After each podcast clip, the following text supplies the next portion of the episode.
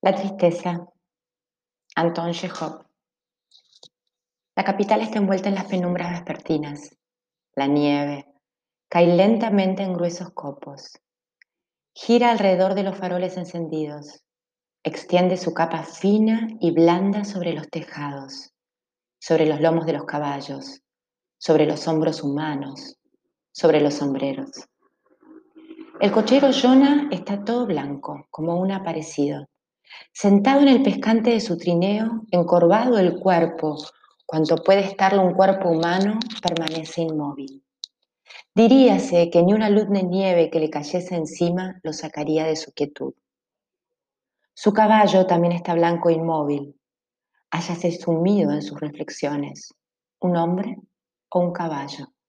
Arrancados del trabajo campestre y lanzados al infierno de una gran ciudad como Jonah y su caballo, están siempre entregados a tristes pensamientos. Hace mucho tiempo que Jonah y su caballo permanecen inmóviles. Han salido a la calle antes de almorzar, pero Jonah no ha ganado nada. ¡Cochero! oye de pronto Jonah. Llévame a Viborskay. Jonah se estremece. A través de las pestañas cubiertas de nieve ve a un militar con impermeable. ¿Oyes? A Viborska.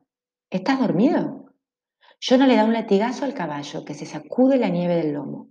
El cochero arrea al caballo y sin apresurarse se pone en marcha.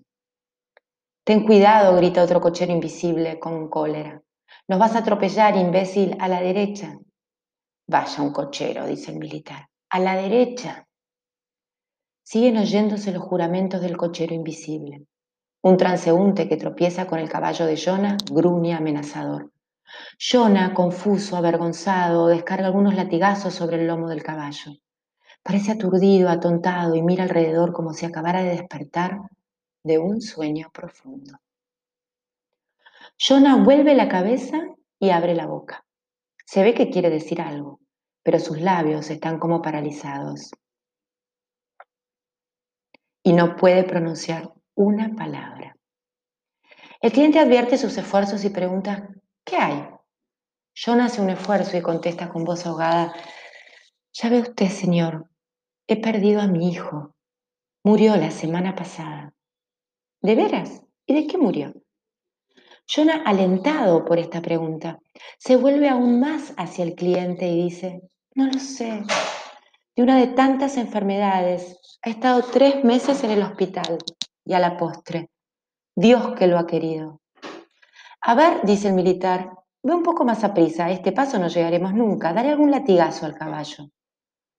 Jonas se vuelve repetidas veces hacia su cliente, deseoso de seguir la conversación. Pero el otro ha cerrado los ojos y no parece dispuesto a escucharle. Por fin llegan a Viboiska. El cliente se apea, Jonah vuelve a quedarse solo con su caballo se estaciona ante una taberna y espera sentado en el pescante, encorvado, inmóvil. De nuevo la nieve cubre su cuerpo. Una hora, dos, nadie, ni un cliente. Mas aquí que Jonah torna a estremecerse, ve detenerse ante él a tres jóvenes. Dos son altos, delgados, el tercero bajo y jorobado. Cochero, llévanos al puesto de policía. Veinte copex por los tres. Jonah coge las riendas, se endereza. Bueno, en marcha, le grita el jorobado a Jonah colocándose a su espalda. ¿Qué gorro llevas, muchacho? Me ha puesto cualquier cosa que en toda la capital no se puede encontrar un gorro más feo. El señor está de buen humor, dice Jonah con risa forzada. Mi gorro. Bueno, bueno, bueno, arrea un poco a tu caballo. A este paso no llegaremos nunca. Si no andas más a prisa, te administraré unos cuantos sopapos. Jonah, deseoso de entablar conversación, vuelve la cabeza y enseñando los dientes, ríe atipladamente. ¡Qué buen humor! Vamos, vejestorio, grita enojado el chepudo. ¿Quieres ir más a prisa o no? Dale de firme a tu caballo, perezoso. ¡Qué diablo! Jonah agita su látigo, agita las manos, agita el cuerpo. A pesar de todo está contento. No está solo. Le riñen, lo insultan, pero al menos oye voces humanas. Los jóvenes gritan, juran, hablan de mujeres. En un momento que se le antoja oportuno, Jonah se vuelve de nuevo hacia los clientes y dice, Y yo, señores, acabo de perder a mi hijo. Murió la semana pasada. Todos nos hemos de morir, contesta el chepudo. ¿Pero quieres ir más a prisa? Esto es insoportable, prefiero ir a pie. Oye, viejo, estás enfermo, te la vas a ganar si esto continúa. Y hablando así, le da un puñetazo en la espalda. Ríe sin ganas Jonah. Dios les conserva el buen humor, señores. Cochero, ¿eres casado? preguntó uno de los clientes. ¿Yo? ¿Qué señores más alegres? No, no tengo a nadie. Solo me espera la sepultura. Mi hijo ha muerto. Pero a mí la muerte no me quiere. Se ha equivocado. Y en lugar de cargar conmigo, ha cargado con mi hijo. Y vuelve de nuevo la cabeza para contar cómo ha muerto su hijo. Pero en este momento el jorobado, lanzando un suspiro de satisfacción, exclama, por fin, hemos llegado. Torna a quedarse solo con su caballo. La tristeza invade de nuevo, más dura, más cruel, su fatigado corazón. Observa la multitud que pasa por la calle como buscando entre los miles de transeúntes alguien que quiere escucharle. Pero la gente parece tener prisa y pasa sin fijarse en él. Su tristeza a cada momento es más intensa, enorme, infinita. Si pudiera salir de su pecho, inundaría el mundo entero. Jonah ve a un portero que se asoma a la puerta con un paquete y trata de entablar con él conversación. ¿Qué hora es? le pregunta. Van a dar las diez, contesta el otro. Aléjese un poco, no debe usted permanecer delante de la puerta. Jonah avanza un poco, se encorva de nuevo y se sume en sus tristes pensamientos. Se ha convencido de que es inútil dirigirse a la gente. Pasa otra hora, se siente muy mal y decide retirarse. Se yergue, agita el látigo. No puedo más, murmura. Hay que irse a acostar. El caballo, como si hubiera entendido las palabras de su viejo amo, emprende un presuroso trote. Una hora después, Jonah está en su casa, es decir, en una vasta y sucia habitación, donde acostados en el suelo o en bancos duermen docenas de cocheros.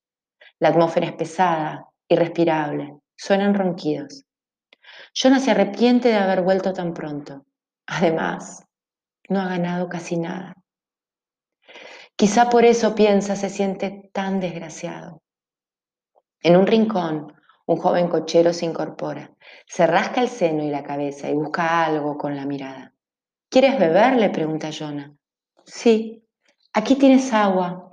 He perdido a mi hijo, lo sabías la semana pasada en el hospital. Qué desgracia.